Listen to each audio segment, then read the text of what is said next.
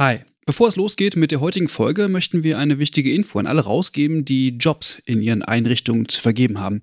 Denn ab sofort kannst du deine Stellenanzeige hier bei uns im Podcast platzieren. Wir finden das besser als Werbung, weil unsere treuen Hörenden damit Hinweise auf tolle Jobangebote bekommen und Unternehmen diesen Podcast nutzen können, um genau die Zielgruppe zu erreichen. Und wir nerven nicht mit Inhalten, die niemand hören will. Also eigentlich eine Win-Win-Win-Situation.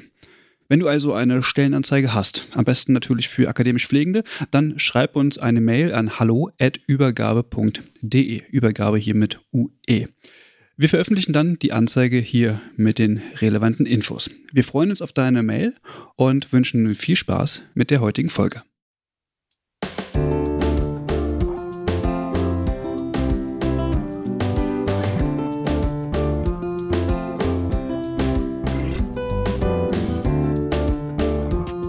Ja, hallo, willkommen zu unserer zweiten Folge des Pflege-Updates. Mein Name ist Clara und mit dabei ist natürlich auch wieder Caroline. Hallo Clara. In unserer letzten Folge haben wir uns ja schon ein bisschen mit der Pflegereform beschäftigt und da wollen wir heute näher drauf eingehen. Wir schauen uns die Bundestagsdebatte zu dem Gesetz an und was aktuell an der Reform kritisiert wird. Ja, am 2. Juni wurden schon die Gesetzespläne zur Pflegereform auf den Weg gebracht. Also das Kabinett hat den Gesetzesvorschlag gebilligt und jetzt am 11. Juni, also gar nicht so lange her, wurde die Pflegereform beziehungsweise das Gesetz dann vom Bundestag beschlossen, und zwar mit den Stimmen der Koalition aus CDU und SPD. Das Gesetz an sich heißt nämlich gar nicht Pflegereform, sondern Gesundheitsversorgungsweiterentwicklungsgesetz, kurz GVWG und nur ein Teil davon ist die Pflegereform. Daneben gab es noch weitere Regelungen, wie zum Beispiel die Finanzierung von regionalen Hospiz- und Palliativnetzwerken oder auch Regelungen bezüglich Modellvorhaben der Universitätsmedizin. Und ja, wir wollen natürlich eher die Pflegereform hier in den Blick nehmen. Und das Ziel dieser Pflegereform, also die eben Teil dieses großen Gesetzes ist, ist die Tarifbezahlung für Pflegefachkräfte und dadurch soll auch der Beruf der Altenpflegerin bzw. des Altenpflegers ein bisschen attraktiver gestaltet werden. Das Ganze soll aber einhergehen mit einer Entlastung der Pflegebedürftigen, weil das ist ja häufig so ein bisschen das Problem, wenn man über eine bessere Bezahlung von Pflegefachkräften redet, dass das ja da immer so ein bisschen die Pflegebedürftigen und die Pflegefachkräfte gegeneinander ausgespielt werden. Und das soll eben nicht passieren, denn die Pflegebedürftigen sollen weniger Eigenanteil zu zahlen haben. Ja, und zentraler Inhalt der Pflegereform ist ja der Tarif und da geht es konkret um ein besseres Gehalt für Pflegefachpersonen. Und wir haben in der letzten Folge ja schon über die aktuellen Forderungen nach einem besseren Einstiegsgehalt von 4000 Euro für Pflegefachpersonen gesprochen und auch über den flächendeckenden Tarifvertrag. Wen die Hintergründe dieser Forderungen nochmal interessieren, lege ich da nochmal die Folge von uns ans Herzen zum Tag der Pflegenden. Und in dieser Folge und in der Pflegereform geht es ja nicht um die Pflege im Krankenhaus, sondern konkret um die Langzeitpflege oder die Altenpflege.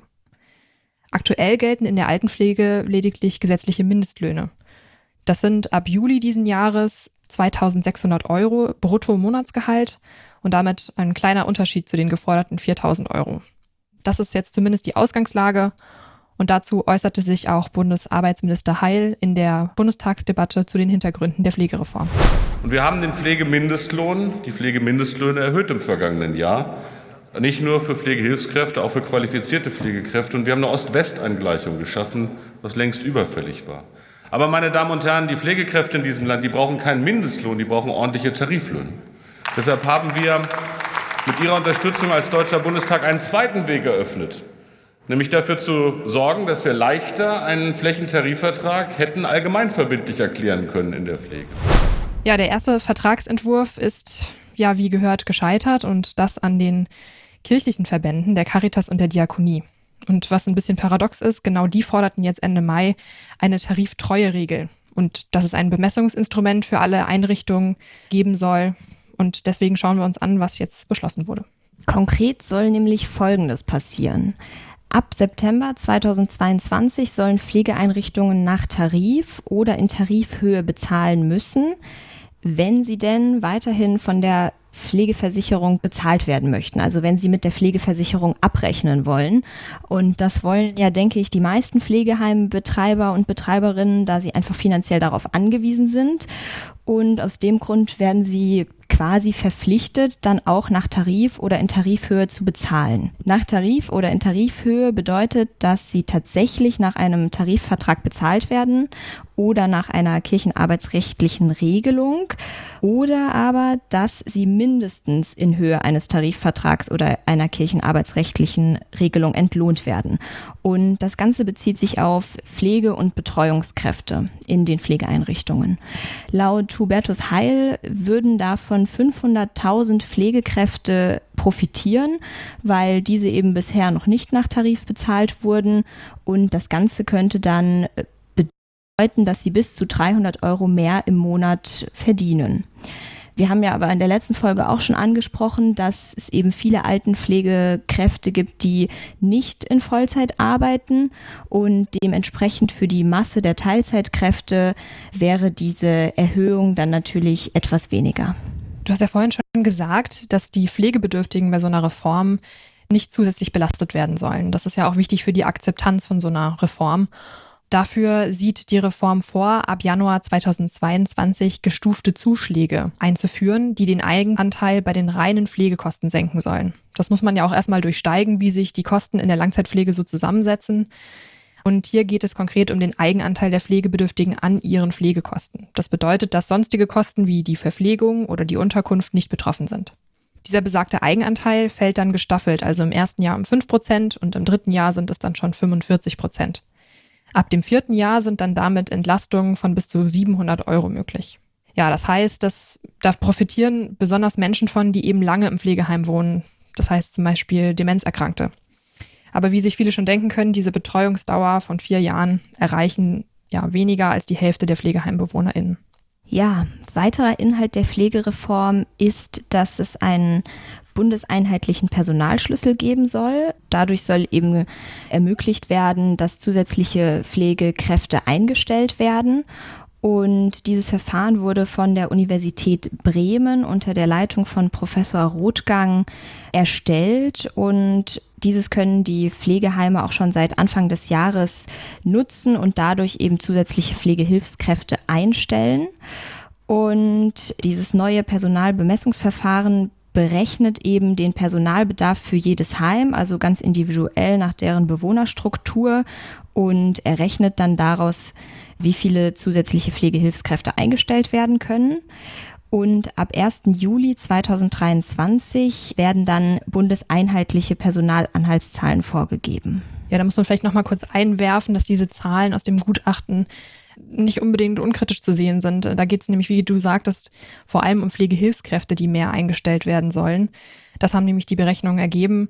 Die Berechnungen haben sich da vor allem eben auf körpernahe Tätigkeiten bezogen und Pflegefachpersonen, die eben häufig auch eben zeitintensive Tätigkeiten ausführen, wurden in diesen Berechnungen bei dem Ist-Zustand eher vergessen oder beziehungsweise da die Tätigkeiten nicht durchgeführt werden, konnte man natürlich dann auch nichts erfassen. Also diese Zahlen sind durchaus kritisch zu beurteilen und wir schauen mal, welche Personalanhaltszahlen dann ab 23 entwickelt werden. In der Pflegereform sollen Pflegende auch, und das finde ich tatsächlich sogar einen ganz guten Punkt, mehr Entscheidungsbefugnisse bekommen.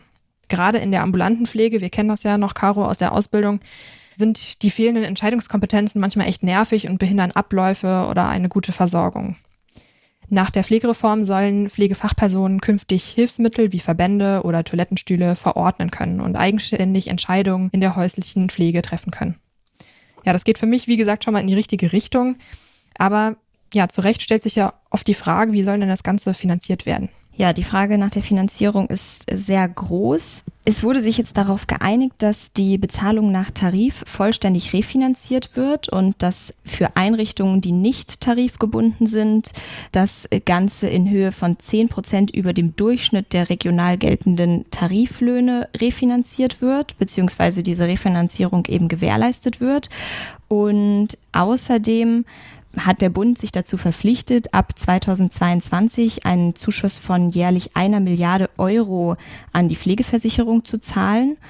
Und ja, was auch noch ein Punkt ist, der ja auch bei Social Media und überall in letzter Zeit sehr heftig diskutiert wurde, ist eben die Anhebung des Pflegebeitrags für Kinderlose ab 23 Jahre.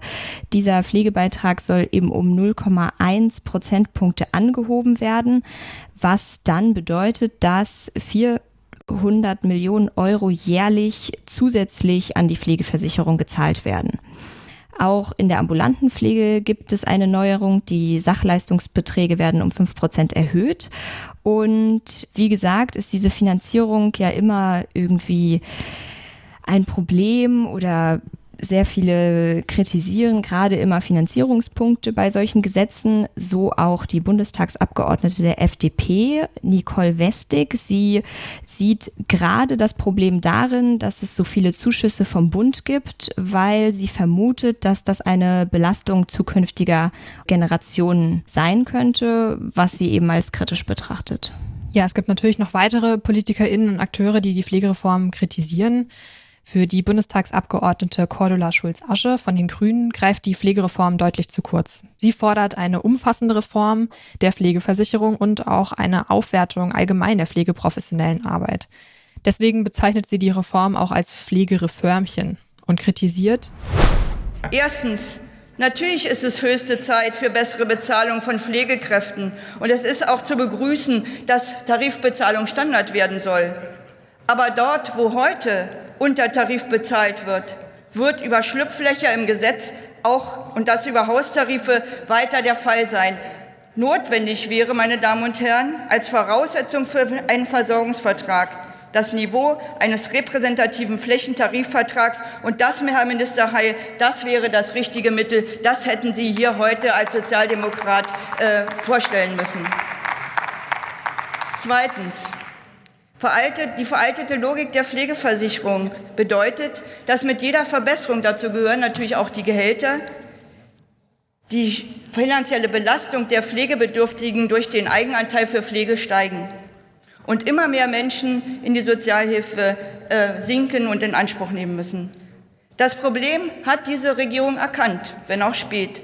Aber der Vorschlag, der ist nicht geeignet, diese Verarmungsproblematik tatsächlich zu lösen. Es ist ja auch durchaus vorstellbar, dass viele Pflegeheimbetreiber und Betreiberinnen sich natürlich Wege suchen oder zumindest versuchen, sich Wege zu suchen, um den Tarifverträgen aus dem Weg zu gehen, weil da sind einige natürlich auch nicht besonders begeistert von der Pflegereform, da das natürlich bedeutet, dass sie ihre Pflegekräfte besser vergüten müssen und dementsprechend mehr Geld in die Hand nehmen müssen.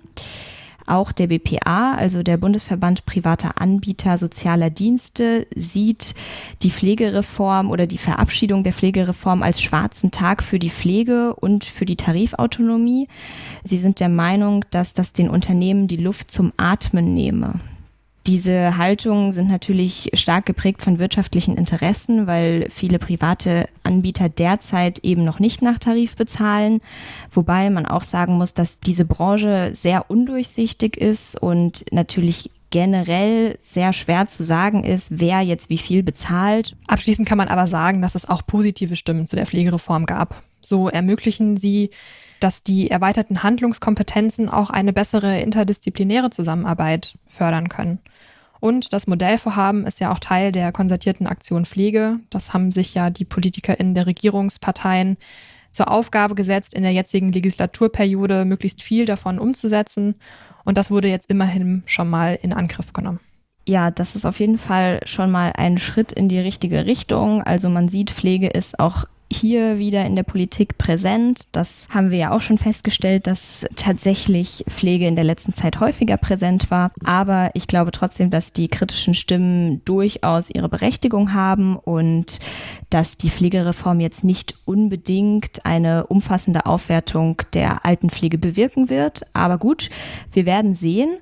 Um den Beruf über das Gehalt attraktiver zu machen, denke ich aber, dass dafür diese Gehaltssteigerung etwas zu gering ist. Ja, persönlich sehe ich das auch so und ähm, störe mich da auch vor allem an dem Namen Pflegereform. Dafür greift es für mich jetzt persönlich ein bisschen zu kurz. Aber ja, ich glaube, so wie du sagst, ist gerade wichtig, dass in der Altenpflege, wo die Not besonders groß ist, etwas bewegt wird und dass wir auch diese Prozesse begleiten und auch verstehen, um sie kritisieren zu können. Genau, deswegen hoffen wir, dass wir euch mit unserem kurzen Pflege-Update heute zur Pflegereform ein bisschen auf den neuesten Stand bringen konnten. Und wir freuen uns natürlich, wenn ihr kritisch mit uns diskutiert, natürlich immer konstruktiv bleiben, aber auf unseren sozialen Medienkanälen könnt ihr gerne eure Meinung dazu abgeben. Was haltet ihr von der Pflegereform? Was habt ihr vielleicht noch für Gedanken, die wir dazu jetzt nicht aufgegriffen haben? Ihr könnt uns natürlich auch gerne ein Feedback geben über die Homepage der Übergabe oder uns auch sehr gerne eine E-Mail schreiben an pflegeupdate.übergabe.de. Ansonsten bleibt uns nur noch euch zu danken dafür, dass ihr euch die Zeit genommen habt, einmal euch ein bisschen über die Pflegereform zu informieren. Und dann sage ich bis zur nächsten Folge. Tschüss. Tschüss.